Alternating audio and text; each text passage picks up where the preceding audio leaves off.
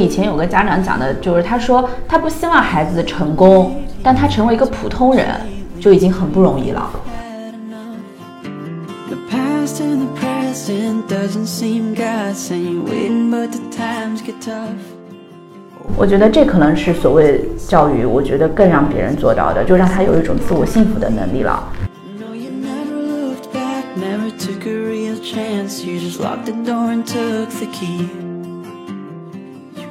多读书没有坏处，就是这是一个成本很低，收益不稳定，但是有可能极大，但至少不会亏。就你你花几十块钱买本书，你把它看完了，只要但凡这本这是一本好书，这个人就就获得一些见识。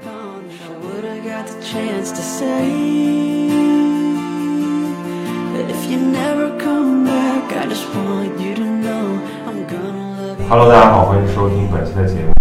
今天的节目来谈一谈教育啊，请来了两位认识很久的朋友。OK，那就 Summer 来做个自我介绍，跟大家打声招呼。大家好，我是 Summer 夏景。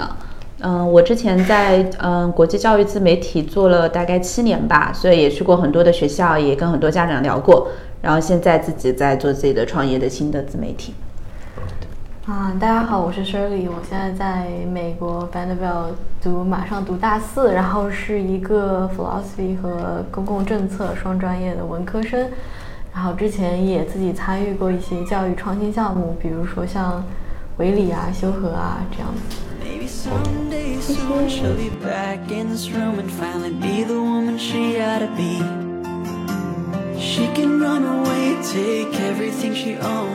我觉得我对教育本身是没有厌倦感的，因为我觉得教育本身你落实到理念上，那都是一样的，就真的都是一模一样的。我觉得这些教育跟美高的教育的理念上是没有任何差别的，就没有差别的。但是呃，厌倦感来自你怎么把这些深度的东西表达出来。但当你如果没有沉浸式的在一个学校里面长久的待一段时间，你是没有办法了解到的。或者比如说我去带了乡村笔记这个团，我看我们那个团从九岁到十岁的、十七岁的孩子都有。嗯，你可能看到的就是说教育是怎么在发生的。那么你第一天到最后一天，以及你路过一个老乡家，你跟这个老乡去聊，聊得很深，聊计划生育。我当时孩子被打掉了，怎么怎么怎么样？我在上海打工一年打就一个一天打十四个小时，我大概一天一年就赚两一个月就赚两千块钱。这种点它触动到每个孩子是不一样的。九岁多的孩子理解的是什么？在美高读书的孩子理解到的是什么？他看的是纽约的贫困，跟这个做对比。在上海的孩子他理解的是什么？就是这些你没有深入到下面去看是看不到的，就是每一天的变化。但当我们当时做自媒体的时候，你其实是很少。因为你要去很多很多学校，嗯，我们可能我大概应该国内我估计几百所是跑过的，那么你每个学校你就只能跟校长聊一聊，跟老师聊一聊，跟学生采访一下，那么你没有看到整个教育是怎么在发生的，我觉得这个会是让我觉得比较比较厌倦的部分，就可能你看到的只是说一个结果，但你没有看到它的这个过程是怎么在发生的。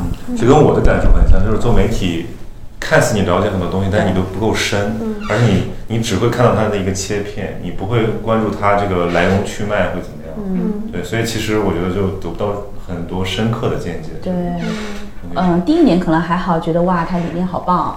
第二年就觉得啊，好像差不多。第三年就会觉得天哪，能不能换一个词儿？对，包括我今天再回去看，我发现还是在用全人教育鸡 鸡娃、牛娃这些词，一模一样的我其实我作为一个读者，我会感到厌倦，因为我看到牛娃我就想吐了，我不想再知道。哎，我的也是牛娃呀，但我们说的是没有做到。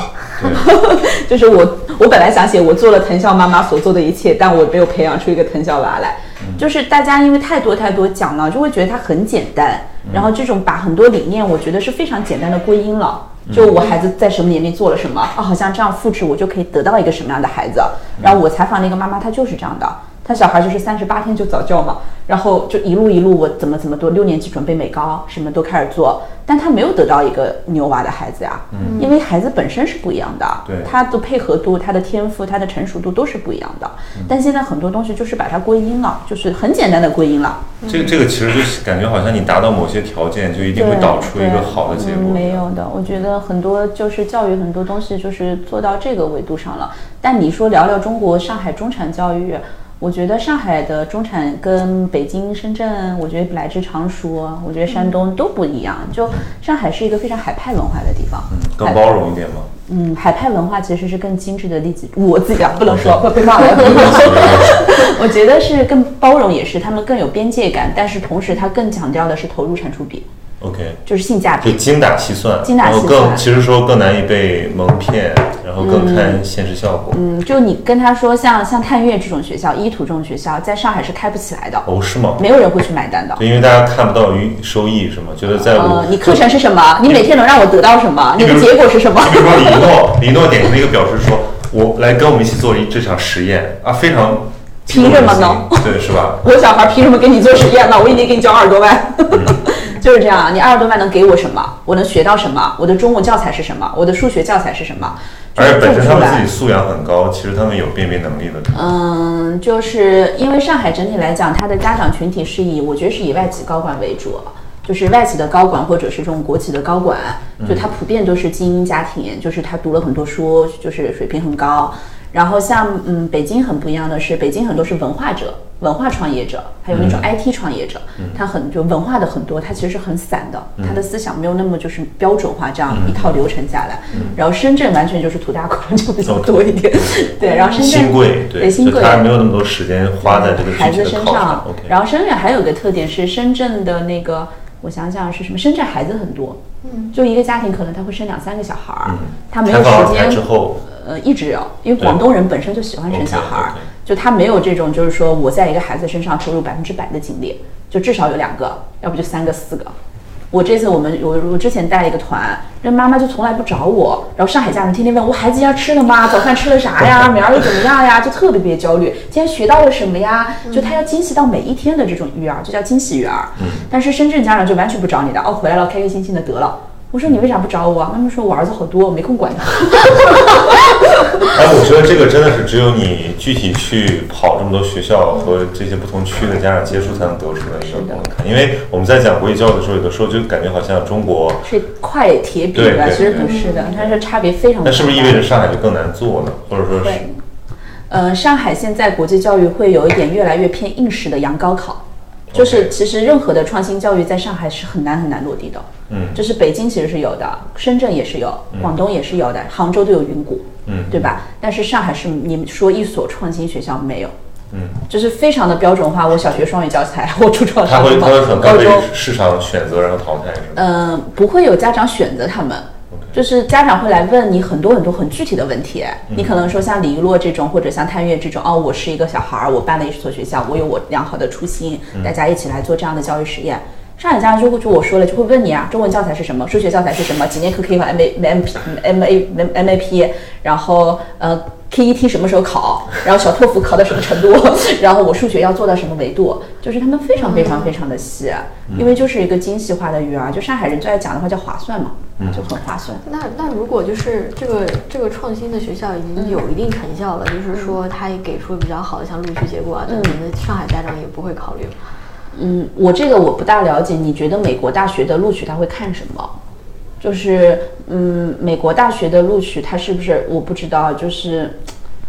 就是有一句话是这么说的，我觉得最近这几年呢，就是上海的孩子录取大藤的人数是越来越少的，嗯，这是个很明明显的一个表达。这也是一种精细化的、嗯更优化的选择吗？嗯，就是大藤就哈耶普斯嘛，哈佛、耶鲁、普林斯顿，他录取少的原因，很多人觉得上海的孩子他就太精致的打工人了。OK，对他，是学校反向选择，就是不青睐这种学生？就是就是就是出生在一个非常好的上海中产家庭，有着一份非常相似的这个漂亮的履历。嗯，什么时候考了托福多少分，然后可能我去做了个公益，我有一个公益，有一个什么，就是像一个标准品一样。嗯。但是嗯嗯、呃像去年前几年上海录的哈佛，可能就是外国，就是可能是什么河北的、嗯。石家庄的，就是来上海读书的，他有这样就是一个 transfer 的一个经历吧。我觉得，就我感觉，就是我学弟学妹里面有挺多去哈耶普斯马这样的学校的，就可能是美高过去。然后我其实觉得我接触到的这些就是去特别特别好学校的学生，就是都挺怪的，就大家真的都非常有个性。包括就是就是一直录的很好，就是北师大实验嘛。就我我接触到他们那边的学生，我感觉每个人也都是个性非常强烈。像呃，我有一个很好的朋友，他去了那个斯坦福，他现在是在读那个性别研究，然后我感觉他也是一个，他从前就是都是去深圳妇联啊什么这样的地方实习，而且他也不是为了去为了一个履历，而是真的对这些东西很感兴趣，啊，然后包括还有一个认识一个去普林斯顿的一个学生，他也是。他是读数学的，然后我当时就问他你为什么读数学，他就是很真实的觉得数学这个东西它很美，就是这些公式都很有美感，就反而接触到这样的学生都很很有灵气那种感觉。可能他有发自内心的热爱，嗯。但是可能目前来看，不能说所有人，但是很多上海本土这样养出来的孩子，他太会算这些东西了。嗯，他没有这种说我真心的为这个事情觉得热爱，嗯就他觉得我读商科就是为他好赚钱，嗯就很简单的例子，像我们有时候出去带带孩子，上海的孩子他会算钱的。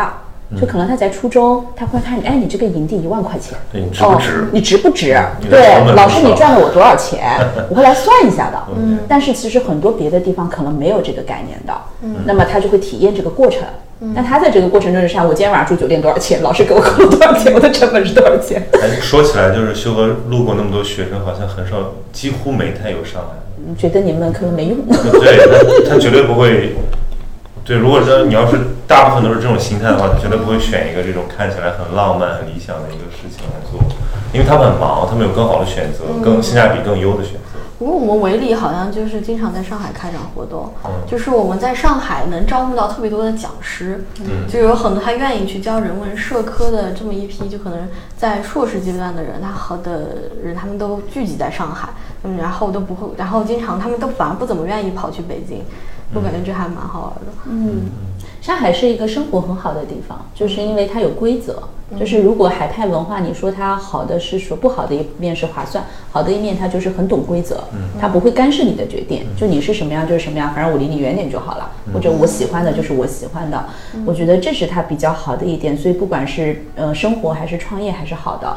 但是上海养育小孩儿真的是在全全国都是鸡娃到非常恐怖的阶段的，就是。不是说北京海淀很鸡吗？我们海淀黄庄。海淀黄庄。然后我觉得上海就是一个大的海淀黄庄，嗯，就是每一个片区就都很鸡娃，嗯，就是他们，我不好说，我觉得这有可能是跟文化相关的，所以上海是会培养出非常守规矩，然后你说可能说进大厂、进什么进外企，我觉得这样的孩子是很好很好的，嗯，但你说就所谓家长想要大疼啊，要什么这个就还蛮难的，就是敢创新、敢打破规矩、敢打破规则，就像很有趣，可能我不知道，我感觉。我觉得这整体是上海的文化，包括你在上海的几个高校，就国内的高校，它也明显有这种感觉。比如说，我在北京有很多创业者的朋友，包括有很多奇形怪状的人，他们在做一些你不相信他能坚持下去，但是他就是一直在做，而且有的可能会做得很好的这样的人。那上海大家的精英的那个面孔非常相似，就是要不然是进最好的金融机构，要不然是去做每个行业最精致的打工人。对，然后会不会他他们会把自己的生活安排的相对，就是而且我不是说这些人是上海人，是他们经过上海的这个文化熏陶之后，普遍选了这么一种生活方式。对，挺好的，我觉得是每个文化吧，每个文。那你说回到教育创新这个事情上，就在上海很难发生。嗯，但有一点好处是，因为上海的学校里没有办法发生，所以在上上海会有一些机构，嗯他们会愿意去做这件事情。嗯对，就是你校园里面可能没有办法出一个像探月、意图这样的学校，但是我可能课外的时间，我可以花一周让我孩子去体验一下这种。对，而且我觉得上海对于基础教育的这种配置确实投入非常大，就是我们接触到很多学生，他可能在呃中学阶段，他的这种比如说文科生，他的这个基础文献的阅读量非常非常高，嗯，对，而且包括其实很多体制内的学校，他们自己也有这种配套的教育实实践实验的部分。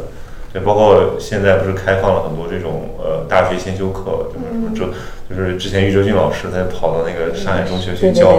对，这个是也是很有意思的部分。你说的这个，可能我倒想起还有个原因，是因为北京和广州它整个就是在国际教育上的生态还没有形成，嗯所以他们那边整体来讲可能还处于一个混沌的状态，嗯所以很多家长的辨别力可能还没有那么高。那么上海其实在零几年开始，民办学校就开始很好了。然后还有一个原因是，嗯嗯，在北京和深圳，可能很多去选择国际化学校的家长，他是没有户口，或者他是确实特别特别有钱，我就想读这个。那很多好的孩子还是在公立学校，嗯他的生源都是在公立，像深圳中学、北师大，对吧？嗯然后上海，因为它最早开始就是国就是政策来讲，或者是政府来讲，他就把民办公办这两条路就拆得很开。嗯，所以你看复复旦、附中、国际部，其实基本上没有什么声音的。嗯，对。那么你很多当年去考民办的都是很好的孩子。所以这群很优秀的学生他会进了民办，那么大家对于民办的这个要求肯定就会更高了，因为家长懂得更多。嗯，对，我觉得这也可能是一个原因，因为它发展的时间长，它形成的这个就时间长以后，你有好的部分，就是它有历史沉淀，你肯定有不好的部分，就是它比较难以被打破嘛。嗯。那你在这个这个被 build 掉的这个媒体，为什么一定要问我 biu 掉呢？我这我这我的公司不是我的全部，就是就是我我的意思是，八百真棒当时做的还很棒，就是他那不是因为我吗？是的，就是 对不起。就就所以就是说，你现在肯定是重整之后再出发，你肯定是想有更更更高的追求。我打广告了吗？对，就是到到广告 广告时间所以你现在要出来做什么呢？你就是要就是要打广告了要细化你的这个，不管是商业上的还是说对教育的理解。也没有，也没有。我觉得媒体就像你说的，它可能是个大面的东西。我可能面向我们当时面向的是几十万的读者，那么你面向几十万的读者，你要做的可能是让几十万读者都能看懂你的东西。我自己更想做的是产品，产品可能我像你们其实在做的都是产品，我服务几一批学生，对我可能具体的人，对，就是同频的人，我认可你这个理念，我们同频的。你在我认可的教育，就是说你改变了一个人，不叫改变嘛，你影响了一个人，它就是教育。所以这是我未来可能想做的，就是把你真正相信的东西、好的东西带给别人。嗯所以你上次我们聊，就是说你现在关注到了这个中产妈妈这个群体，对对对对对就他们这个画像是怎么样的？就是或者说跟你同频的人是什么样的？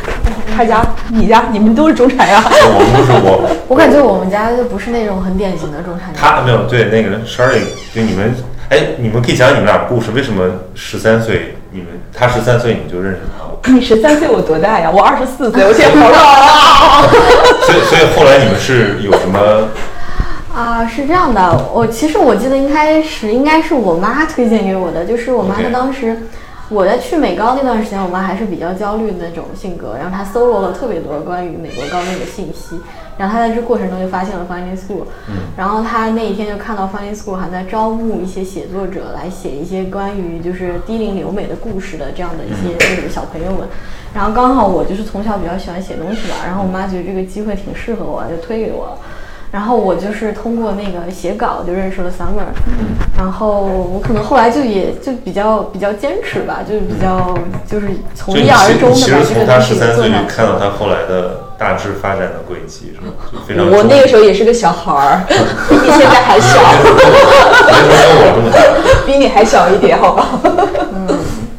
对，嗯，所以你们后面的交流其实并不是什么业务交流，而就是朋友。嗯，那个时候因为他们在美高嘛，我觉得我自己一直是比较关注一个人的状态的。就虽然我们做的是媒体，是一个大面儿的东西，但是大面儿上我一直觉得你每一个人可能他都有一些活生生的东西。啊那么因为那个时候在美高，可能我也很想关注到说美高学生真的遇到的困难是什么，真实遇到的问题是什么，而不是就大家都说好好好，对吧？是的。对。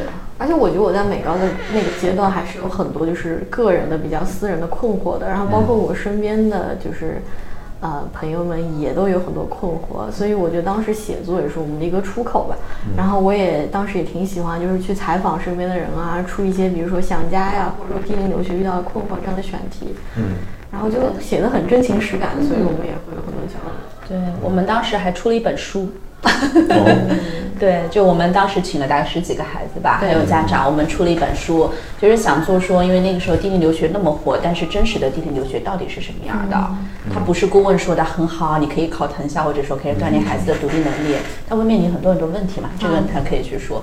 就是真实的是什么样的？我觉得这一直是我很想做的事儿，所以包括后来去做双语学校也是，我觉得双语学校里面国际教育中国有很多很多没有被透明化的东西，嗯可以去透明化。但当你成为一个广告商的时候，你就没有办法去透明化了。对哎，所以这个就是你当时的那种困惑，包括你自己选择写作的这种自我自我和解，跟后面你比如说加入维力，是不是有包括来参加修和，是不是有有一有内在联系？比如说你其实想探索一下，有更适合个体的教育，嗯，我觉得，我觉得美高的经历给我更大的启发，是我想要去理解身边的人吧。就是其实我我一直自我定位是我是美高的一个异类，就是我属于美高特困生。然后也我从来就没有见到过像常熟这样的四线县级市这样的城市出去读美高的学生。陈一书，啊，对对对对，他也是一个个例吧。所以我就是在美高遇到了很多从某种意义上阶级跟我都不一样的人，但是我还是因为在一个很狭小的环境里面，所以还是跟他们成为了朋友。嗯，然后再来之后，我会就比较有意识的希望去了解不同的人。然后我觉得维理和修和当时的给我感觉都是提供的课程比较能够让我们去。去就是跟社会不同的地方，就是产生连接，去产生了解吧，就可能是抱着这样的一个初衷。嗯嗯，检验效果呢？就包括你在维里，现在从他的参与者成为了他的一部分。嗯，就是实话实说的话，其实我觉得我在维里的体验比在修和好一点。嗯。嗯，一个是因为我觉得维理就确实更扁平化，然后所有的就是筹办方啊，到讲师啊，到学生年纪上都差不多，而且我一八年参加维理的时候，我们还是一个一百多个人的这样子一个大的活动。嗯，然后我们每天晚上都有很多的讨论，然后可能有五六个教室，同时都有讲师在跟学生就是一对一的，或者说一对几的，就是去讲他们自己的见解、自己的看法，然后不是那种很 structured 的有结构的活动，而是很自然发生的，所以我感觉那个氛围就特别的好。嗯，然后修和的话，就虽然我们的活动也很丰富，但基本上都是提前制定好的，都有提纲。其实我后来想反思一下，就是它最有价值的部分就是那部分无组织，嗯，就你没有提前设计，然后让大家自由发生碰撞的那部分。对对对对对，而且修和的话，因为当时也是课比较少，所以我觉得并不是每一个人都对自己上的每一节课感兴趣，这可能就导致有时候有些课比较冷场，嗯，效果就不会那么好。嗯，但是当时的维理就是你真的选的课都是你这五三四十门课里你最想上的，这个感觉就很好。嗯，而且从它的那个配置上也不太一样，因为维理更多是这种青年，呃学者，就他们其实是跟这个上一个阶段的，比如说这种人文社科的学生状态非常接近，他们很理解这些人在想什么，包括还还会给他一些那种呃对你成长。发展的一些很指导性的帮助，对吧？你可以看到，比如说，哎，我如果读 PhD，我过五年大概会是什么什么样子？那修和很多，他是一件很成熟的学者，对他们其实还是说白了就是有代沟，就他是就是这是青少年和成年年长的著名学者之间的那种界限，其实也不是每个人都都能跨越的。对，就修和还是一种上课的感觉。对，嗯，我现在就想把那个上课的部分给敲掉。但是你可能得换，就是换老师了吧？对，对，换老师，就是我现在想把整个项目都做成工作坊，就是变成，而且我现在不想，因为维理还是很学术导向，我现在就觉得学术能解决很多问题，但是还有很多问题是学术，就是你想的很明白，你懂很多也解决不了的。嗯，剩下的啊，我觉得你们可以加入研学的部分啊。对啊，就是我，我觉得需要去看，需要去理解，然后需要比如说这种。很很艺术、很抽象的东西进来之后，会给大家一些碰撞。对，因为我最近非常痴迷于戏剧，就我参加了好几个那种什么戏剧的那种工作坊。工作坊，哎，我觉得说，就连我，我觉得我三观很成熟了，然后我也有这种自我教育的这种能力，但是我都觉得说我有一片新的世界被打开了。对，所以我觉得我应该是边在边学习这个过程中，就是把这些方法都再重新拿到这个项目里面做实验。就我觉得就。类似打个广告，就是就是维理，就是我们今年也有考虑这方面的东西。就比如说，呃，我负责的那个危机选择工作坊在南京展开，然后我们有一门课是，嗯，偏生态艺术的，然后它也是它的课程设计里面就有很多带着学生走进城市啊，走进自然，然后去看这个城市里面在发生什么，然后去讲解就是。现在的当代的艺术，它中间是怎么反映这些环境和人文生态的这样子的一些危机的？然后我们该如何去面对这些？嗯，然后我们现在的活动因为是以 workshop 的形式。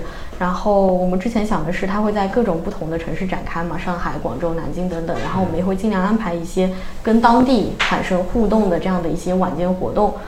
嗯，就不管是去当地的住宅区里面做一些田野调查呀，或者说是看一些当地特定的这种戏剧啊等等。就比如说南京有什么什么蒋公什么的，就是一些南大的做的戏剧，这也是我们一个在努力的方向嘛，我觉得。嗯，我觉得你们会，我自己的感受就是可以，就是已经慢慢的把一个像是 lecture 这种东西变成了研学。嗯，研学就是说我有上课的部分，我也有走的部分，变成项目项目对，走回来再反思，然后再去看，然后最终产出一个东西来。那产出的形式是有很多样的，拍一个视频是一个形式，嗯做一个音频节目是一个形式，做一场排球剧是一个形式，就是这很多很多在做项目制学习的人会去做的。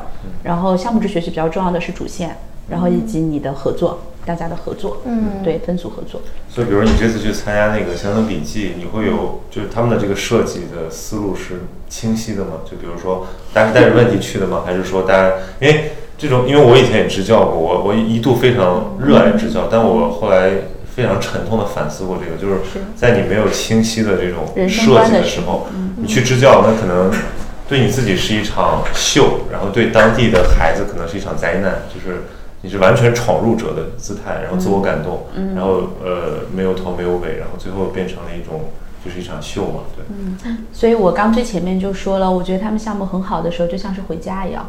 就我不会有一种我们在那儿就是就老乡家，我们都住老乡家，然后老乡也是很熟。然后小朋友们反正就席地而坐，要吃饭了，大家要招呼一起吃饭了，吃完就结束了。因为刚刚刚你们讲到一个对我感触动蛮大，就是说你觉得里面最重要的是那种无序的一个环节，就不是一个设计好的。我自己因为我有一点受上海文化的影响吧，就包括我去采访人也好，去跟谁聊，我很在乎是你做的这件事情产出什么结果。我觉得因为我自己在上海生活太多年了，会有这样的一个问题在的。那么我跟着乡村笔记去之后。反倒我也是觉得，就是它没有设计的那么好，反倒有可能是它的优点。嗯，但是我现在就非常重视的就是这个所谓产品经理的思维，就是我会把我这一堆想法很杂乱、很发散，然后扔给很多朋友，比如说碰到跟我一样的人，比如说就一拍桌子说：“哎，你说的太好了，对我们一起干吧。”然后就是完全继续发散，但是有一些，比如说产品经理，对他们会，比如做做在线教育创新的，他们就会给我说你要提炼，对吧？你因因为最后你摆出的是不管是一个项目，还是说一个一个科有卖点。一个社群，对它一个是要有卖点，第二就是说你要给大家一个预期，然后并且你能循环，然后你要靠什么组织来支撑它。对，这个其实是我很欠缺的一个部分，就是我很少用产品化的思维来思考。推荐你一个课，打个广告，那个梁宁老师的嗯产品思维三十讲。都到上。对特好。对，我觉得产品思维，因为我自己算是进了两个创业的项目嘛，我觉得这两个项目也算是两个产品。那么它是大的产品，大的产品下面有很多很多小的产品。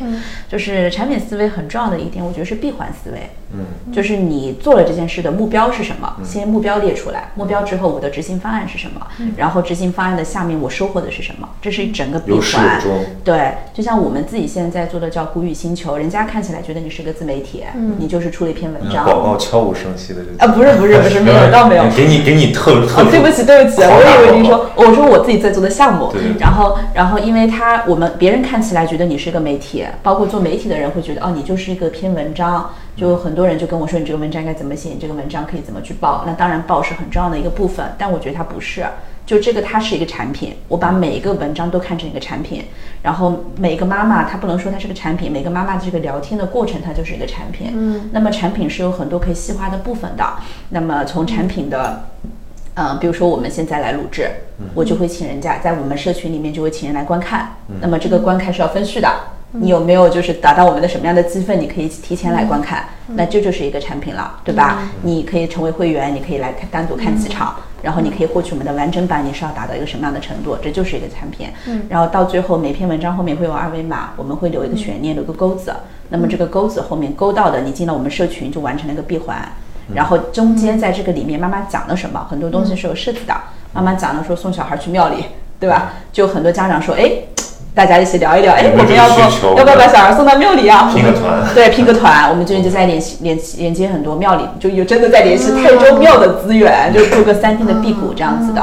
就是很多很多都是可以发散的。那么比如说你做了五期之后，很多妈妈的音频是可以单独再列出来的，成为一个系列。那么这就是你的一个音频的产品。就是我自我认知是这样子的，就是每一篇文章它都是有一个设计，有个从头到尾的一个闭环的设计，你最后达到什么要求，你有很多衡量它的标准，阅读量只是其中一个部分。对对如果媒体它可能就是阅读量，对吧？那我要的就是说，一个是加群的人数是什么，然后社群的反馈是什么，然后最终的是这个最后产生的这个产品因为你典。型的一个产品思维就是流量乘以转化率，因为比如说媒体它只看流量，因为它没有转化。对，但是真正的社群运营，你要考虑，比如说，我非常认同你刚才讲的，就是它是因为所有跟人打交道的东西，它都是可能有新的需求在延伸出来。那关键就是说，我们识别这个需求。对我我比如做修和，我很长时间的一个自我怀疑就是，我说我们有没有一个真实的需求？就是大家需是不是真的需要这个东西？你不能说就是说你自己非常呃诚挚，然后你自我感动一下，然后你就觉得大家应该，比如说像 典型的说，我们来一起做做一个实验。我觉得你可以用这种口号来号召大家，但是问题是你要意识到，就是说这种实验性是不是对大家有确实的帮助？我们不是说那种非常实在的，说能够帮到你什么申请，帮到你这个短期目标的实现，而是说你对大家的成长或者说自我认知有没有帮助？那我其实我这样想下来，我觉得就是自我认知如何去衡量呢？就是比如那就看看他们的效果反馈啊，比如说我们一年三十个人，我们看，诶，这三十个人大概有多少人他会觉得说这个项目我是来值了，或者说我至少收获了一些东西，然后并且我们可以保持一个比较好的关系，不管是成为朋友还是说成为一些比较了解的伙伴，对，以后还有一些合作的机会。那我现在开始比较重视这个，因为我发现以前这个东西都是我们认为锦上添花了，但我现在发现这个才是这个项目最重要的部分，就是人与人的联系。然后我们可以从通过这种联系去去开出新的花儿，然后去开呃开展新的，比如说再开发一个产品线。当然，如果我们希望这个东西它是一个自洽的，就是说它如果能够自己能够养活自己，对我们并不是期待这个东西赚钱，我们只是希望这个好的东西这种是有价值的关系可以不断的延续并且壮大，然后最后其实达到你说的那个效果，就是我和我喜欢的同频的人能够相互支持，嗯对，然后有一个这样的社群感。这个，我觉得这个我一直在想一件事情，我觉得在教育，就是做教育本身哦，以及就是教育再教育，这可能有点绕，因为我们我因为我在做的事情，你们在做的是产品，我在做的事情并不是真正给他们提供产品，我其实是在做教育的再教育，就是让家长去改这种理念再去传播给孩子，他们去选择给小孩儿，其实中间是缺了一个的，我觉得这是有悖论的。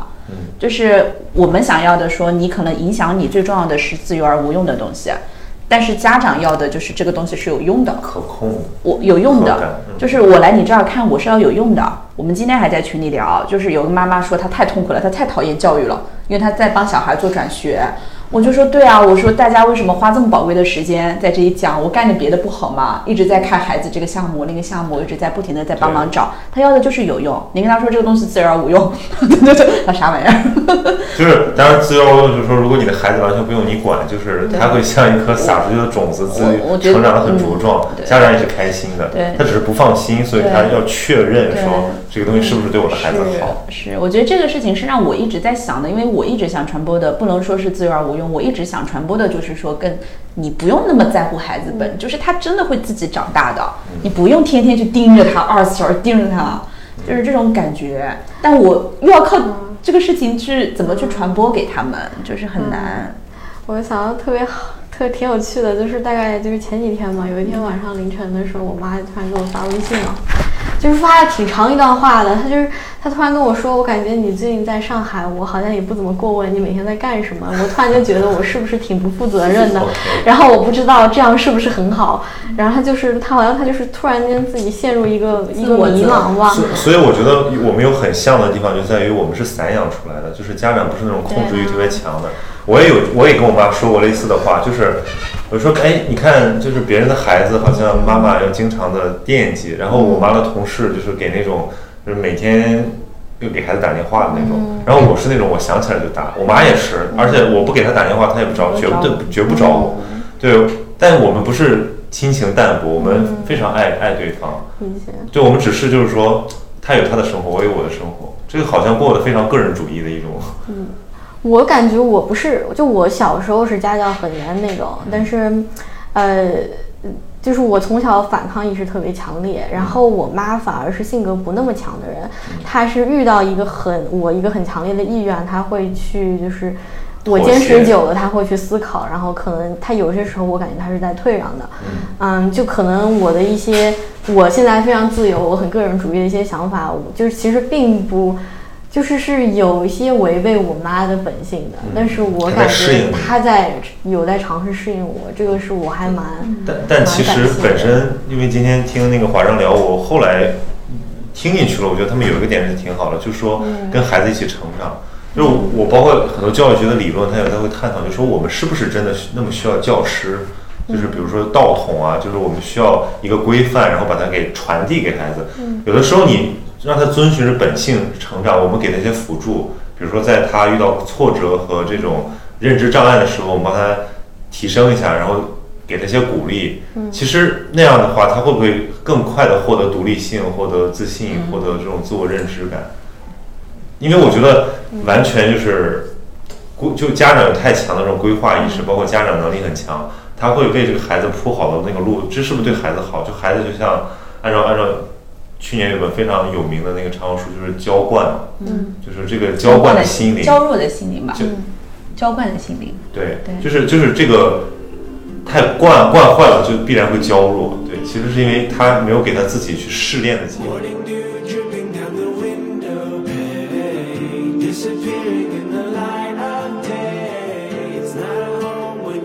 我也接触过不少，我感觉是从小真的非常散养，然后在非常自由、非常优渥的环境里面成长出来的学生，然后我感觉他们有一个挺大的问题，就是心理素质普遍比较差，然后他们嗯不太能接受这个社会上有规则，或者说。嗯，但是，呃，而且他不太能够坚持的长期的去做一件事情，就是他太过于自我主义了，他很难去把一个东西就是有从一而终的去做。说的好痛啊！这个就是你是吧？自我反思一下，多多少少有些有一点，而且就是很多都就是现在真的是越来越躺平了，就是，嗯，当然我觉得这个这个环境是这样，躺平也是一个一个应对的方法。嗯，但是对于一些家境特别优渥的小孩来说，我感觉他们的躺平更多的是一个，就真的是一个很消极逃避的事情。然后我还觉得有一点，就是因为我来自于常熟，然后我能感觉到，嗯，常熟在过去的五六年里面的家长也变得越来越焦虑了。仿佛并不是家长他们本身喜欢去规划学生，而是这个城市迅速的你的试错成本在变得非常非常大，所以家长就是你现在，呃，就就在我读初中那会儿，大家还不怎么补课，不不怎么补课，嗯，然后所有人都不补课，就家长没有这个意识。但是我现在听说的都是什么初一啊要跑到苏州，甚至跑到上海去上学，因为就是。就是常熟的补课都都没有那个资源吧，嗯，就家长他不敢去冒这个险。然后我听到很离谱的事情是，嗯，常熟一些乡下的初中，可能你在初中里面排到年级前几，你都考不上高中。这个我当时听到的时候就蛮震惊的。真的是你就是得每一步都为孩子想好，不然他可能就真的没有未来的。但是我这这个这个问题往前再推一下，就是说家长怕的到底是什么？是说孩子在社会竞争中失败吗？然后呃，也不能说是失败。我觉得以前有个家长讲的就是，他说他不希望孩子成功，但他成为一个普通人就已经很不容易了。嗯，就是你要上一个高中。嗯，不可能让他去上中专嘛，这些家长是接受不了的。嗯，那么他读个高中都读不上了，那说明我们怎么办呢？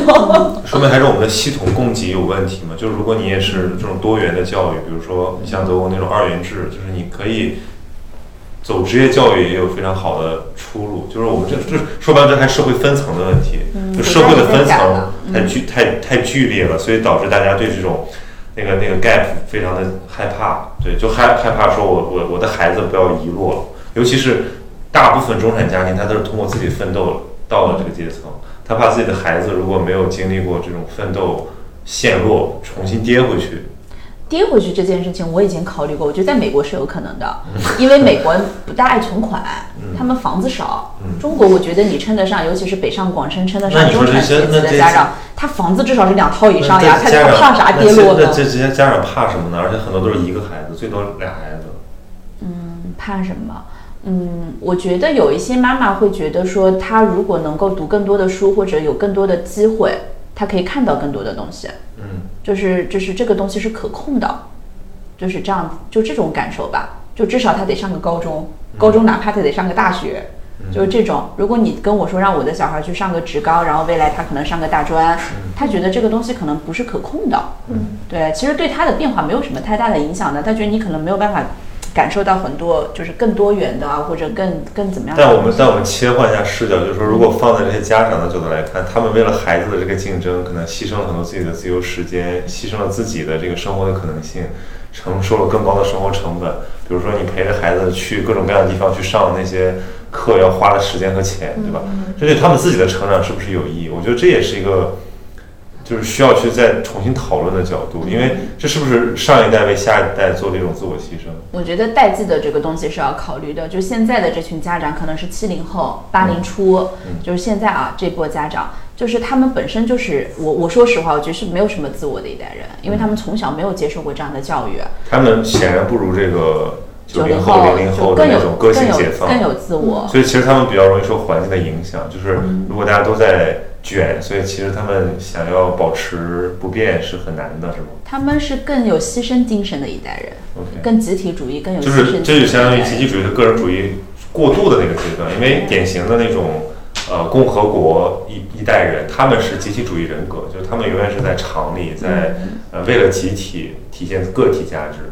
对，但我觉得好像现在确实有你说的这种感觉，就是他们，因为我看到好多家长他们会相互影响，焦虑是传染的。对对，但是我觉得好像在在年轻人里面，虽然不涉及到育儿，但是好像这种焦虑不是很容易传染。比如说找工作的这个焦虑，我觉得没有很很强烈的这种。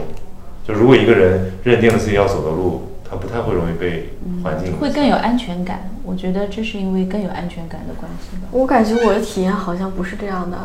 嗯，就我身边的就是大三、大四的学生都非常非常焦虑，就是大家就是甚至会发朋友圈说什么我再也不想看朋友圈了，就是就是你一打开朋友圈，大家都是暑期实习都排满了要么就是。呃，要么就是卷颜值，卷你的实习，卷 offer，然后卷各种各样的东西。嗯，然后甚至于，呃，我妈有时候在感慨，觉得我们这一代人比他们那代焦虑。特别累。啊、对，就这，那那这个就很吊诡啊，就是按说，我我我觉得你说的这个我也不赞同，因为我我不知道，我觉得可能你们复旦可能在中国找工作会简单一点。就我认识像上海体育学院的，嗯然后还有一些上上外的、上财的，我觉得他们都非常的焦虑，乃至现在高中生也很焦虑。我侄女他们今年读大一，不是大二。他是高三毕业就开始去找实习了，停都停不下来。我高三那年是在干嘛玩呀？从头玩到尾。哎，你这回头插一句，我我觉得大家都这么卷了，我还在跟大家说自由而无用，这说明是不是有没有识别大家这个需求？因为我有一天，因 为因为我有一天在做直播嘛，就在讨论那个大学选专业，然后你知道直播着直播着，突然那个张雪峰，就是那个帮大家什么考研选，就是那个很有名的一个一个老师，他就突然就是出现了在我的直播间，然后我们就邀请他上麦，然后他上来，他大概的意思就是说说朋友们，你们非常的优越，意思是说你们不要不知民间疾苦，对吧？不要何不食肉糜。嗯，我能理解这种需求，我也知道，就是说每个人的路径是各异的，但是我总觉得，那我要跟大家说一样的话，那我的这个个体的这些这些反思不就失效了吗？嗯，回到本身，就是你有你的群体，嗯就是你有就是被你吸引的群体，嗯嗯就是一样的。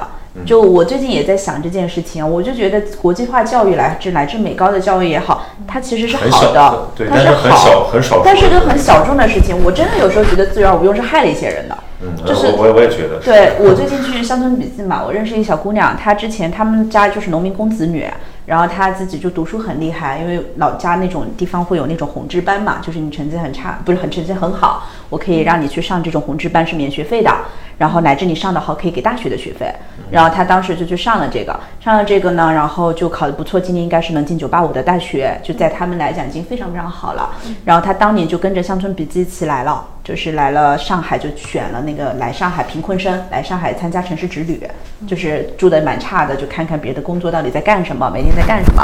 然后我就问他，我说那你选了什么专业？他选了教育学。嗯，我说你，他说他们爸妈，然后乃至他哥哥，他有个哥哥，有个姐姐，就都不理解他，说你这东西怎么赚钱呀？你选教育学，你又出来干嘛呀？你又不是做师范老师。教育学真的是个自由而无用的学问，我觉得，因为你又不能当老师，你不是不是师范专业，你也你能做什么呢？我想来想去就是做我们自媒体嘛，能干嘛呢？对，就就能干嘛呢？但是他又就是来是，跟我们创业。但他的成本很高呀，他跟你就不一样啊，他自己是要活下来的，就是他的选择，他能得到的机会是很少的。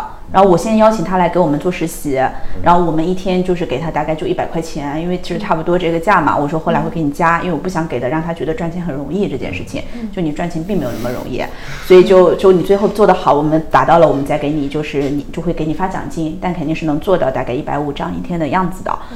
就是他非常非常抓住这个机会，嗯就是他他对他来讲，要不他就只能出去打工了。就是他没有办法作为一个高中毕业生，他能够得到这样的机会。但你对于上海的小孩来讲，来两天就不想来了，好无聊，没意思啊！一百块钱老师太少了，能不两百啊？就这样的，能不能给我再加点？他对于就是我们说一百块钱，他觉得非常非常好，他能得到这样的机会，能够让他去成长。但你说，如果他去读了教育学，他没有往这个方向发展，他出来创业，他能做什么呀？就是这个父母的担心是有道理的。他说爸爸妈妈哥哥都不理解他，他就来问我，我说我实在没有办法帮你决定这件事情。所以我觉得有情怀的人是不少，但是问题是你选择做哪些事。比如有的人就是做锦上添花的事儿，你比如说在这种城市里面陪这些很棒的孩子，他们他们也天性很好，然后陪他们变得更好。但还有一些人选择，比如说他去雪中送炭，他就是说我就可能帮不了太多，但是我帮助一个人改变命运。对我有时候在想想，其实不知道这是成就感各异吧？对，都有成就感，也都有价值。都都会有的。我很想做的一件事情，其实跟汪新宇有点像的，就是打你讲过嘛就是打破城乡。就是我觉得这跟很多这跟你的经历有关系吗？对对我觉得很多乡村教师的情节。对乡村教师，然后我觉得你看到了这些，就我的同学，我所有小学，因为我爸妈以前是乡村教师嘛，我跟你也说过，然后我们在在农村读过几年书，然后我们就学校现在都没了，因为撤点并校全部都并掉了。然后我当时所有的同学孩子都两三个了，没有一个人上到高中。因为教育资源都是太缺乏了，然后我今年又再回到了乡村，就是我又回到老家，很久很久没回去了。小朋友放学很早的，国家在减负，在减谁的负呢？在减他们的负，三点半就放学了。但孩子孩子得到了什么呢？没有啊，城市的孩子三点半放学，当然去补课呀他们没有活了呃干啥呀？玩手机啊！现在哪有活儿给他干？从头到尾在玩手机、啊刷抖音，荒荒废了。就荒废了呀。那减谁的负呢？我不觉得这是一个教育公平的事情呀。我觉得国外跟中国差别很大的一点是，像在美国，因为美高私立美高已经很好了，它其实教育创新很多是弱势群体的教育创新。对对对像 High Tech High，它其实当时就是给一些学习障碍的孩子设置的，然后帮助他们怎么更好的去学习。我觉得有点像是你说到的，因为跟上海比起来，可能常熟的教育资源是弱势嘛，他们是在给这样的孩子做创新的。但是在中国，所谓的教育创新完全是给有钱人，就不叫有钱吧，就是给付得起这份学费的人，因为它的成本高，所以给他们在做教育其创新。实就是在锦上添花嘛，嗯对吧？就是对他们的教育资源差也不会差到哪里去，但是他们还想要更好。想要更好、更自然，但是对于可能，我觉得这是因为中国它的教育本身它是应试教育嘛，会不大一样。但我以前看何帆讲过一个东西，还蛮有意思的。他说他因为他自己小孩也在国际学校嘛，他走了这么多学校，他发现做教育创新做的最好的是一个乡村中学、乡村小学，叫什么学校我都忘，范家小学好像我忘了叫什么学校了。然后其实你一看，就是国际学校提倡的这些什么项目制，然后生活中学习，然后 PBL，然后什么，其实，在乡村小学是更更好实现的。首先，一个老师他教全科，他了解所有的孩子，然后其次，他们就地取材。我做自然教育，我直接说可以上，我比如说学什么化学了，我直接上山就可以摘点什么东西回来，然后就可以开始做。然后再因为老师教全科嘛，我全部都可以打通一起来做。他就说，反倒觉得他们是更好在做这种创新教育的。对，我觉得这点当时也还蛮触动我的。然后还有一个叫食物学堂，他们在广东，他们以前在北京，然后后来搬到了广东，他们是给留守儿童做这种创新教育的，带着他们读资源无用的，读韦伯，读这种就是。乌托邦，然后他们那个创始人讲过一句话，我很感动。他说我当当时也在想说，给这样的孩子提供，就是他们很难上大学，因为他们没有钱出国上大学，他们读了这样的学校，他们基本上高考是考不上什么好的大学的。然后他就说，他觉得，哎，我就是培养了这样的孩子，他们最最最终就是成为了外卖员，成为了餐饮员，成为了这种所谓就是大家看起来的男领阶级，到底有什么意义呢？他只是一个会读乌托邦的一个男领阶层而已。但后来他就说不是的，他觉得他们会更幸福。嗯，就是他们的生活中，他除了刷抖音之外，他有更幸福的感受了。世界嗯，我当时特别特别感动。然后我想起我之前看过的云南，也是他在当地教那些农民的小女女性，她们跳芭蕾舞。人家就说你跟他们跳芭蕾舞有什么用呢？芭蕾舞不是高级的艺术，是什么贵族的艺术？他说可是他们快乐了。他们在做农活的时候，大家一起来排个舞吧。嗯，我觉得这可能是所谓教育，我觉得更让别人做到的，就让他有一种自我幸福的能力了。他说我后来就接受了，我觉得他就算是一个外卖员，他就算是一个，就是不是说外卖员不好啊，就是他成为了一个外卖员，他也是个幸福的，他能够去弹琴，能够去唱歌，能够去给别人带来快乐，自己也带来快乐。就这里面有个逻辑链条，就是知识跟你的社会资源的换算，就是我们刚才聊的所有的逻辑，它有一个基础，就是说，好像更多的知识带来更好的生活状态，然后带来，比如说你通过文凭社会的这个晋升逻辑，你会获得一个更好的社会身份，这是大概率上的一个一个事实。但问题是，知识本身它是一个陶冶情操的东西，就我觉得这个，如果你把它还原到具体的教育过程里面，对这个本身它是有意义的，所以。当然，我觉得这这些事情都都是值得做的，包括我我认为就是阅读习惯的这个养成本身就是对于一个人的成长是一个很关键的过程。它并不在于说你读书是为了升某个学学科的学位，而在于你读书本身是拓宽你视野最经济和最有效的一个方式。对，嗯嗯，所以说，为什么说现在就读教育是不是功利的？我觉得这件事情是公 教育是不是功利的？教育教育，我觉得就是有双面性嘛。嗯，就我现在很大一个转变就是，你说的是那个 utility 的那个公公利，还是说嗯是公公共公共利益？不是公共利益，是啊功利的。功利，OK 嗯就我感觉，我现在一个很大的转变就是，我觉得各行各业其实都能过有理想主义的生活。所以我的意思说，不是说就是外卖员不好或是怎么样，只是因为有一个主流的标准觉得他不好。他们就有一天说，我们以前打工的时候就不知道，我们现在也在打工，就大家就开玩笑说，你不要老觉得自己什么什么比农民工优越，或者是怎么样。其实农民工人家比你赚的还多，你换算成时薪，他真的比你赚的还多。你只是从金钱，大家都是从金钱上来讲。那你所谓的社会地位是什么？没有呀。你现在说做码农，不就是一样的吗？你也就是流水线，我觉得没有差别而已。它的它的逻辑没有差别，就是你都是一个生产系统的链条。对啊但我觉得幸福感的获得方式不一样。是啊你其实比如我们我们典型的这种话题，你说呃更有没有更高级的快乐？比如说看什么辛普森和看莎士比亚的快乐是不是一种快乐？等等等等。就比如说我们可以有讨论哦，我有时候觉得这种金融行业的那些朋友们。他们每天要加班到凌晨，有钱的快乐，对他们非常有钱，但他们没有机会慢下来想感受他们的生活。他老了有机会。对，然后但有的时候我会觉得，你说这种城市务工者，或者说他可能做一个在小城市做一份非常普通的工作我觉很好啊，他这个安贫乐道，或者说他其实也就是小富即安，对吧？但是他他的感受对生活的感受非常丰满。嗯，我觉得比这种大城市一直在打工、一直在透支自己的感受力的这种嗯高级打工仔，我觉得要更值得过。就是我们的那种看似非常光鲜的生活，它一直在透支一些东西，只不过这个成本不用现在在付而已。嗯我自己的感受吧，就我以前特别特别忙，然后我停了大概几个月，我觉得我刚开始那两个月是特别特别焦虑的，就那种焦虑是你觉得你没有收入了，你没有系统了。就比如说我这两天的感觉，对吧？就是这种感受，你就没有一个系统在推着你，不知道前面是什么。以前你一直是，我们都算是一直在一个系统里嘛，学校也是。因为那个就是跟着走嘛，跟着走你还是省力的。对的你不需要每天起来思考什么目标，你就说有很多 KPI，有很多这种呃这个所谓的奋斗目标可以去拥抱。对，然后现在你停下来，你就是一个人。对然后你每天怎么过，怎么安排，你都是要重新去给自己一个规划，给自己一个理由。嗯我觉得因为你跟别人不一样，就你创业毕竟是小少数人。我当时一个人在家的时候，就尤其比如说周三、周四的这种下午或者上午，我就上午还好，下午就特别的焦虑，因为大家可能都是在上班儿，你会做什么呢你？就觉得你跟别人完全不一样。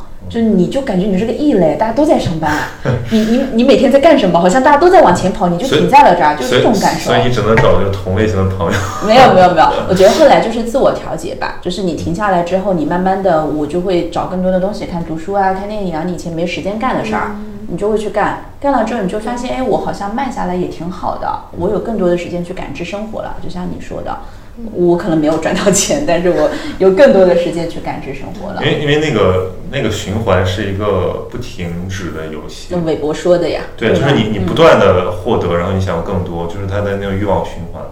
但你们这代人现在对赚钱欲望，我觉得都挺高的。是，我前两天看一个报告，就是那个青山资本的朋友他们做了一个很好的一个呃，我看了 Z 时代的那个，对对吧？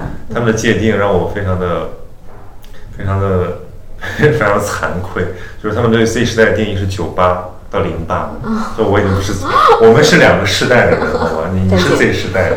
我跟你也是，我跟你是一个时代的，你不要对不起差我我对我们是一个时代，就是有一个非常重要的标准，就是呃，你的这个对于集体记忆的这种感受的节点是从什么时候开始的？你比如说，所谓的互联网原住民，其实是从这个，我觉得就是从九八，就是甚至有零零后开始，就是比如说。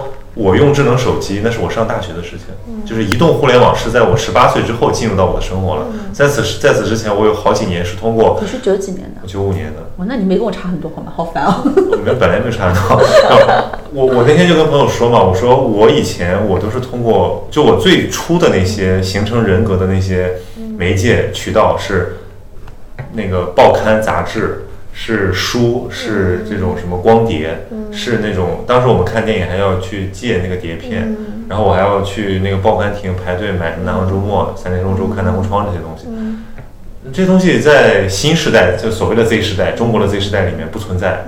就他们上来就是移动互联网，对，就是他们开始上上小学的时候就已经有了互联网，然后他们上中学的时候就已经有了移动互联网和社交网络，所以他们对这个东西的理解的，就是我是经历了那个过渡或者说那个裂缝期。但对于这个新一代来讲，他当然不会对那种老的东西有情感，所以现在年轻人不爱看纸质书，我也非常理解，因为确实没什么情感。我感觉我还是就是在你们那个年代更像一点。我小时候就那比较沉静那些重塑的，就是塑造我的记忆，还是都是书呀什么的，包括当时写博客呀什么，包括我就小学时候经历过博客时代，对对对，小时候还有那种笔友啊，什么邮件交友之类，这些都有。所以你还是确实是就是非常早会，就是在就是我我觉得我我体会过那个所谓博客时代，我就会对现在这种所谓的碎片化时代，我就有一次不能忍受的感觉。就我觉得什么东西都很碎，然后什么东西不需要就跟他背后的那个好老派哦，比我还老派。我是我是我真的老派。我是有一次看那个对石景谦的一个采访，说这个人叫叫 old fashion，啊哎，我觉得这个特别有意思，就是他非常关注新的东西，但是他的媒介方式永远是纸，所有东西都要打印出来。包括我跟一些那个真正的这种老文化人接触的时候，你会觉得匪夷所思。他是一个出版社编辑，他不用邮件，这所有东西都是你要打印下来，然后寄给他，让他什么改改完再寄给你。对，当然这是有点夸张的这种媒介过度了，但是你会感觉到说，OK，你们的那个感受世界的方式不一样。他从来在，我觉得在他的那个在那个老前辈的字典里，他没有什么焦虑感。就他一天就是干那么多事儿，看那么多页书，不像我们现在人就守着一个屏幕，好像就是永远是不满足、填不饱自己的那个认知那个沟壑一样。就社交媒体本质是个老虎机嘛，你只是在刷，看它下一下一秒会不会出来一个包括它那更个它那个设置，它刺刺激你的那个新鲜感。我有一天我不是在家无聊嘛，就就失业期间，我就开始刷，我我没有下过抖音，我就刷小红书。嗯，我的天呐，等我睁开眼就是大概两点开始刷，等我 醒过来的时候已经七点了，就有点害，就就你感觉你就被吸进去了那种感觉，就不断的推荐你想看的，然后你就不断的想看，就这种感觉。是的，我吓死了所以我在想，就是今天因为听华章和王一桥聊到一半不要，再提他们。然后我们就开始聊了嘛。他们卡在一个点上，我觉得那个点我是我是认同的，就是他们讲说你如何在这样一个信息的环境下保持专注力，这个就是应该是现代教育中要直面的一个问题。我觉得也是，因为我发现就是一个人他可以有各种各样的发展路径，他认同了一个自我，但前提是他得足够专注。就如果像刚才我们讲的，就是一个自由发展起来的孩子，他今天想干这个，但是他三分钟热度，然后他根本没有坚持到说开始质变的那个时候，那他不会成就什么自我，他永远都是在跟着那个流行的东西在走。所以我我我当时觉得，因为我现在是一个就是 B 站 UP 主，对吧？我是全身心拥抱 B 站，拥抱新一代人。我也很喜欢 B 站。对，但是我觉得我我就在想，我说 B 站让很多东西的门槛变得很低，对，然后包括我现在都是很多时候晚上听着 B 站的哲学讲座睡觉，我觉得魏明子吗？呃魏明子听不下去好吧？魏明子听你还睡得着觉，我会听一些那个就是呃，比如说，比如昨天晚上听讲维特根斯坦的一个课。然后听着听着就忘了关，然后今天早晨他已经从第二讲讲到了第十五讲，然后我想哦，我要在讲啥？然后我估计我做梦都会产生影响。没有，我就是说这些东西是非常好的，但问题是我就在担心说，就如果太过便捷的这种信息获得渠道，它会不会损失掉我们的那种专注力，以至于我们其实没有办法，呃，在一个比较容易受影响的阶段，塑造出一个比较坚实的一个精神的内核。我我前几天听到一个观点，跟就跟你这个有点关系吧，就是说这种科技这种资源的这种 easy access，其实在让教育变得更不公平，就是因为本身不同素质的小孩儿，他会用这个互联网去获取不同的东西，而且。就是他其实把更多的监管的责任就是转交给了父母，那些没有时间去看小孩儿在干什么的那些那些家庭小孩儿，他可能就是就是在打王者荣耀或者什么的，然后可能所谓的更高素质一点的家庭小孩儿，就就是在在 B 站上上课等等，这其实是让他们的沟壑越来越深。嗯，回到这个本身，就我刚说到的那个小姑娘，就是因为我也很少很少回老家，然后我接触到的家庭确实，我觉得在中国算是中产阶级以上的家庭。我已经包括其实在上海，哪怕是公立学校，我已经接受了一种学习的方式。然后那天我就说，那你要不要来帮我们干活儿呀？然后我就说，你就用电脑怎么？他说我没有电脑。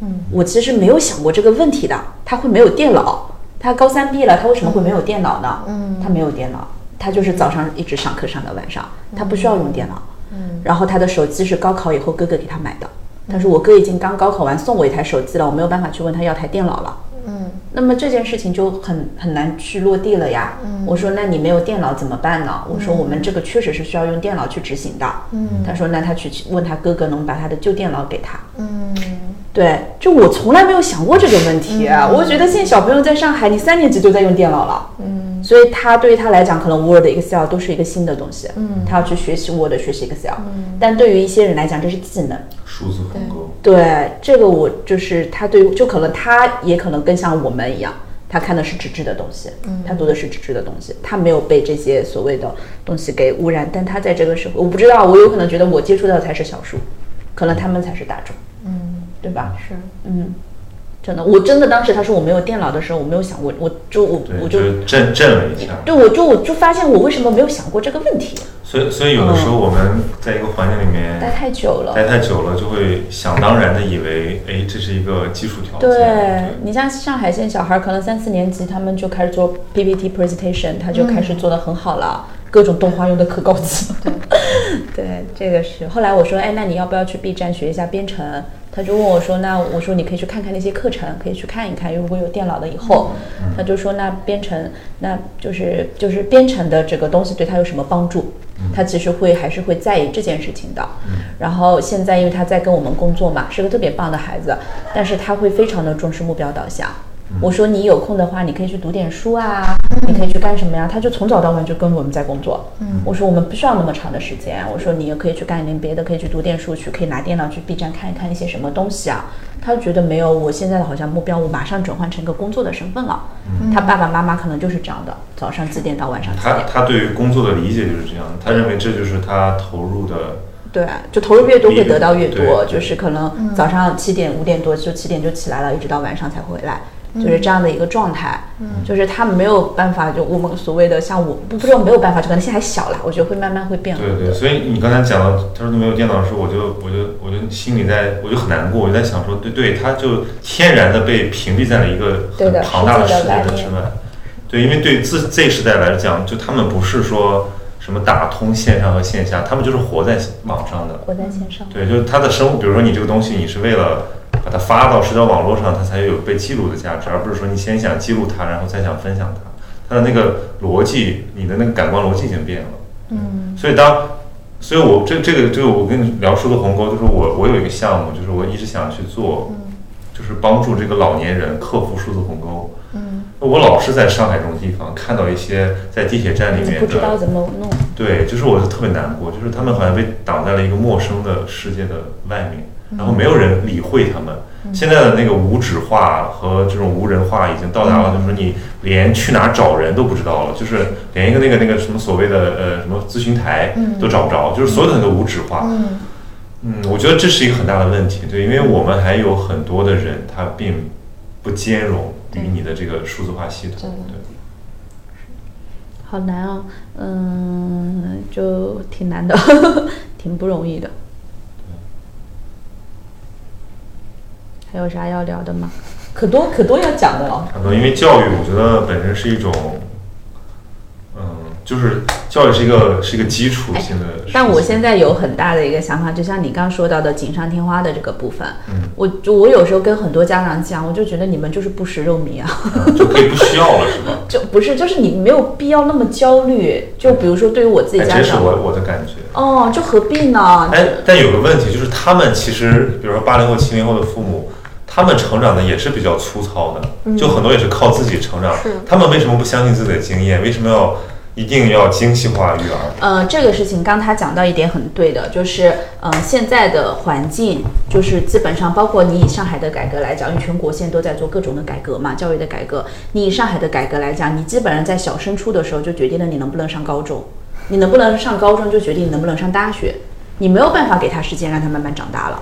就是像上海，可能说我，呃，就大家都觉得上海考大学很容易嘛，对吧？你们学校你可以调查一下，你们上来自上海的同学都来自于哪几所学校？基本上四校八大他们能考复旦。除了之外，我我老公在上海，他是上海人，他读的是一个就是上海的区重点的高中，他们全校没有一个人考上二本。嗯，当年就全部就是 就是能上三本都不错了，但是他们能上了区重点的高中。当时上海能上高中和高职的比例是百分之五十，百分之五十，百分之五十。这两年涨到了百分之六十，百分之四十。就高中是百分之六十，职高是百分之四十。他还上了一个算是区重点的高中，他们所有的人能上大学，走向的是什么大学？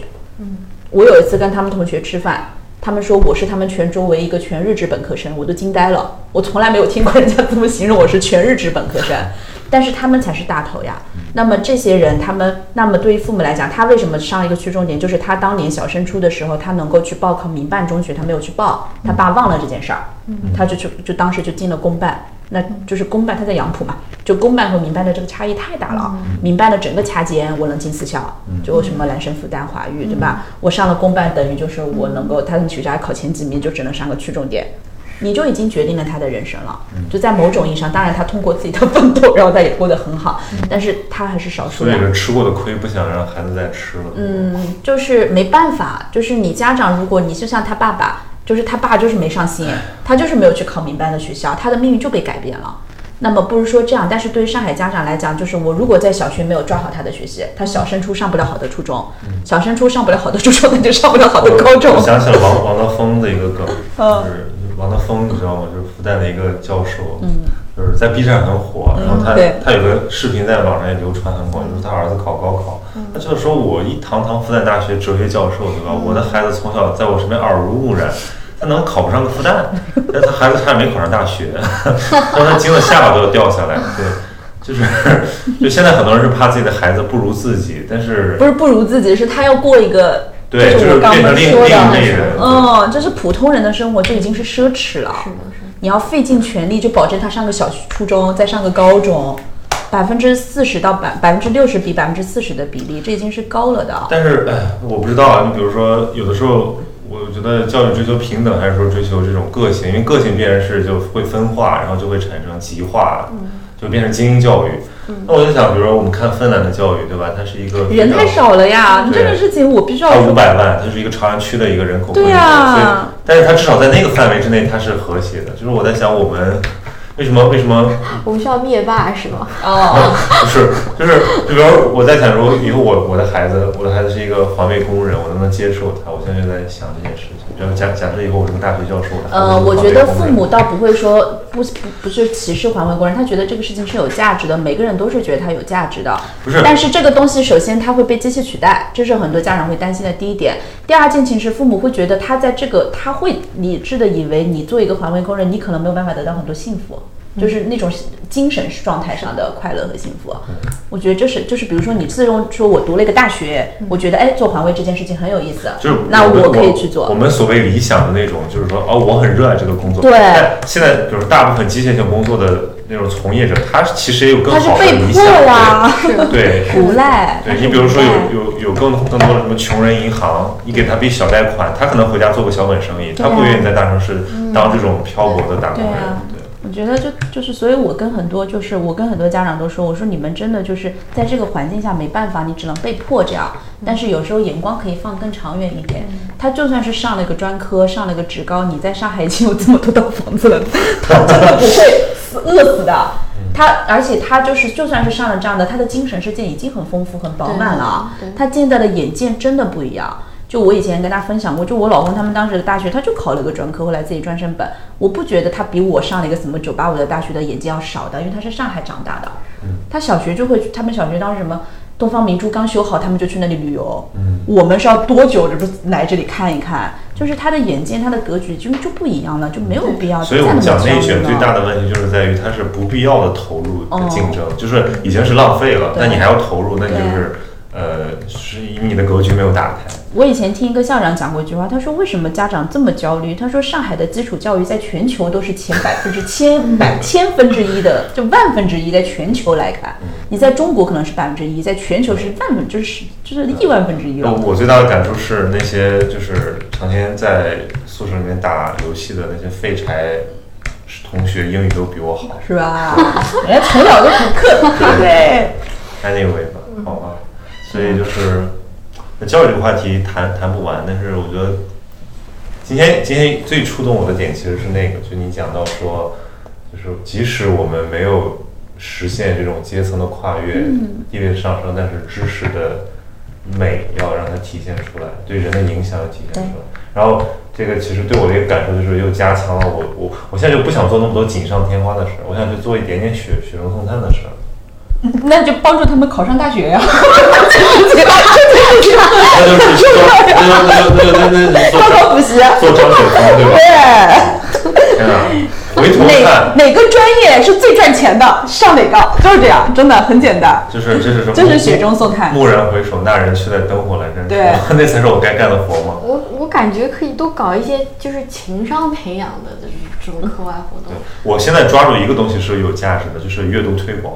嗯，就我发现，就是多读书没有坏处，就是这是一个成本很低，收益不稳定，但是有可能极大，嗯，但至少不会亏。就你你花几十块钱买本书，你把它看完了，只要但凡这本这是一本好书，这个人就就获得一些见识。嗯，对，我就怕怕的是，刚才我们第二个部分讨论那个所谓就所谓现在这个大家很分心啊、碎片化啊这些什么自媒体，它的一个问题，它是投喂的嘛，就是它并不是给你一种非常专心的见识，它就是给你一些精神上的按摩、一些消遣，对，嗯，那个东西对教育是无益的，那也不应该成为一个教育好的呃部分。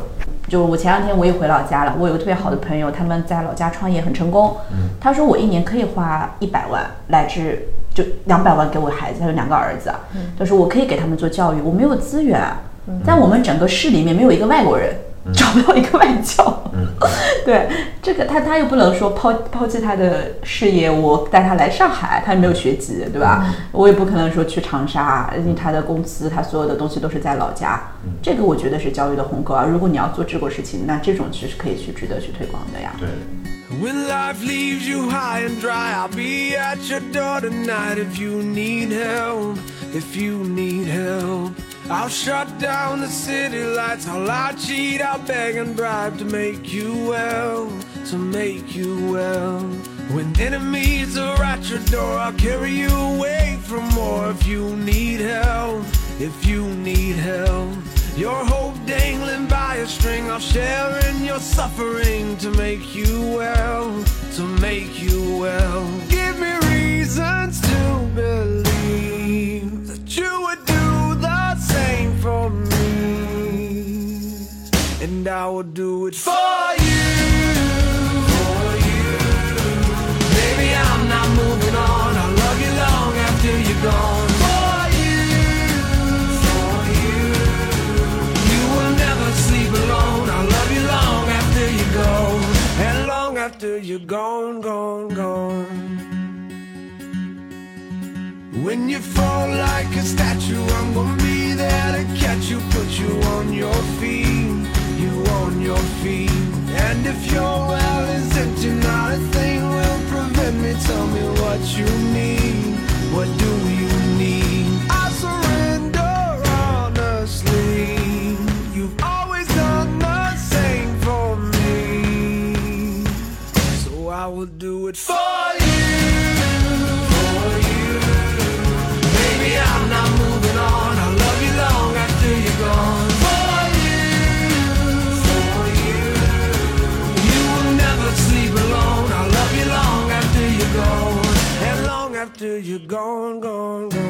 My backbone. You're my cornerstone. You're my crutch when my legs stop moving.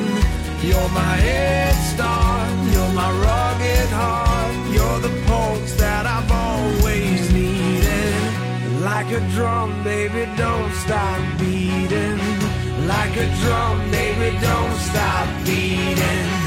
Like a drum, baby, don't stop beating.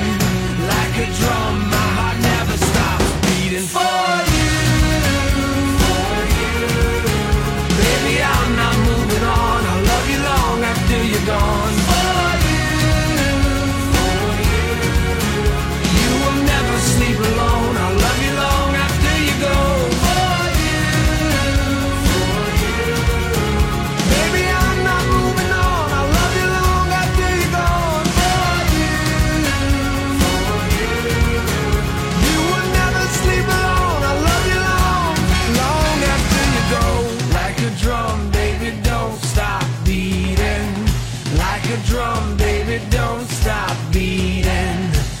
A drum, baby, don't stop beating.